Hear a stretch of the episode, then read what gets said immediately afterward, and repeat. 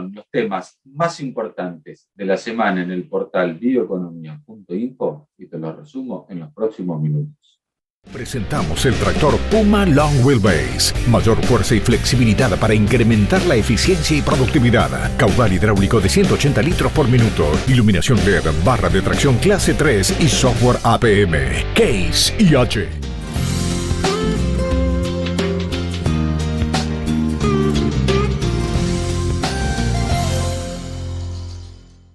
El boom de inversiones que se está registrando en el sector agroindustrial de Brasil es impresionante. Quienes siguen el portal bioeconomía.info ya lo habrán notado. Y a los que no, les contamos que esta semana recibimos dos noticias de alto vuelo que se suman a una serie de novedades que ponen en evidencia las oportunidades que Argentina está dejando pasar. La primera noticia vino por el lado del biodiesel.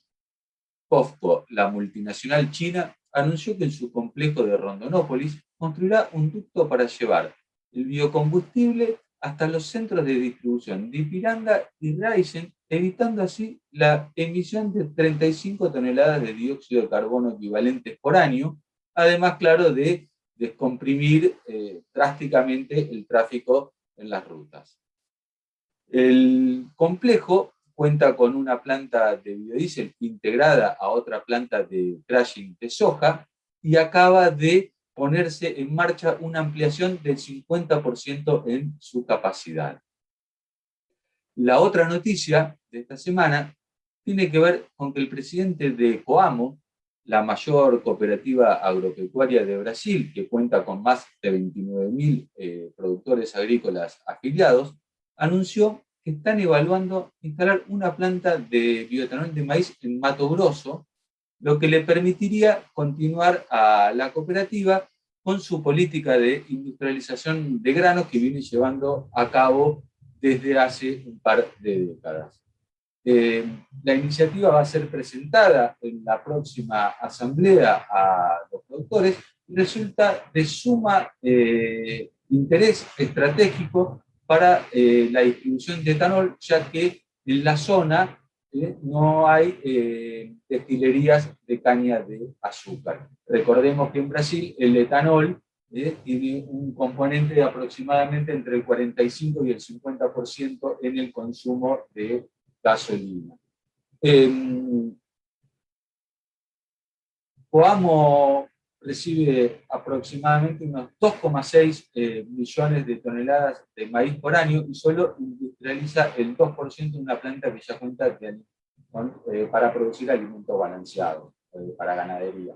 En este caso, la nueva planta le permitiría procesar aproximadamente el 20% del total de maíz que recibe.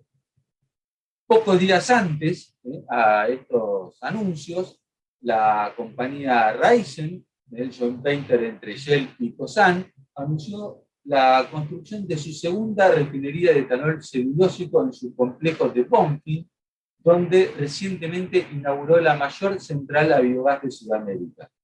En marzo, Cosan, eh, uno de los eh, dueños de este joint venture, había informado sus planes para construir tres plantas de producción de etanol celulósico con el propósito de aprovechar el gran impulso que está teniendo este biocombustible en el mercado internacional.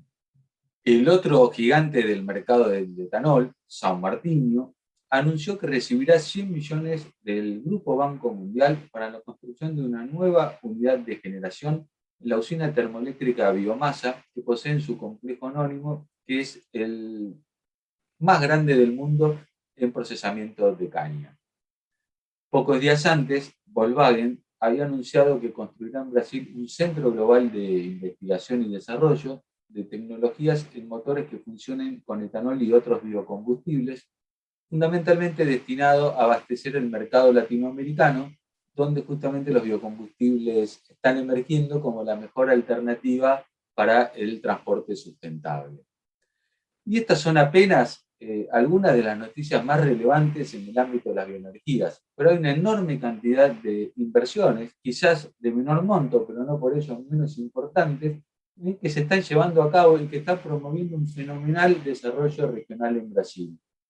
Y no es casualidad que esto esté ocurriendo, porque los últimos meses el gobierno de Brasil viene dando señales claras de que el desarrollo de la bioeconomía es este, una prioridad para, el país. Una de ellas eh, es, eh, ha sido la creación del programa Renova Bio, el más ambicioso del planeta para la descarbonización del transporte, entre todos los que se están llevando a cabo en el mundo, y tiene justamente a los biocombustibles como protagonistas. Y recientemente, a pesar de la gran alza que han tenido los commodities agrícolas, el gobierno ratificó la continuidad de este eh, programa.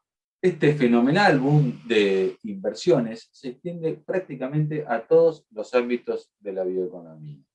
Hace cuatro años aproximadamente, eh, recuerdo que durante un evento de bioenergías que se realizó en el edificio de IPF en Puerto Madero, un representante de la Embajada de Brasil contaba que eh, el país estaba apuntando a convertirse en los próximos años como líder a nivel global en la producción de proteínas animales y que para ello la integración entre la producción alimenticia y las bioenergías era fundamental. Y vaya si no lo es.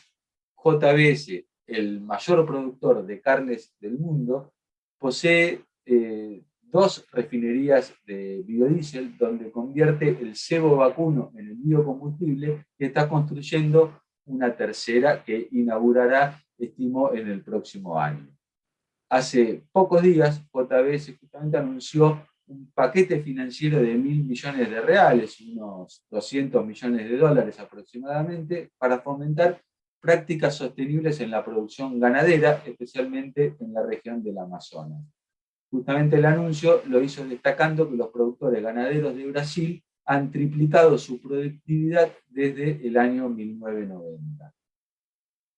Respecto al Amazonas, hay varios proyectos en marcha para agregar valor a la enorme cantidad de recursos que ofrece su biodiversidad y para garantizar su sostenibilidad, que está un poco eh, bajo el escrutinio del público internacional, el gobierno ratificó su adhesión al protocolo de Nagoya, lo que garantiza un uso sostenible de esos recursos, así como la distribución justa y equitativa de los beneficios que se obtienen de ellos.